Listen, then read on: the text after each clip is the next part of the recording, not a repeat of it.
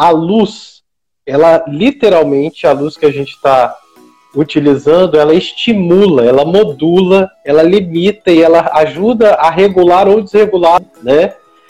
E ao mesmo tempo, o nosso estresse, às vezes, essa descarga adrenérgica que a gente tem de estresse, de ansiedade, de alguma maneira também atua modulando o nosso sistema hormonal e alterando o nosso ciclo, que é esse ciclo de noite e dia.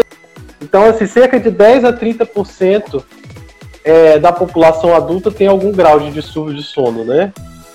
E aí a insônia então torna-se uma coisa muito prevalente, muito comum, uhum.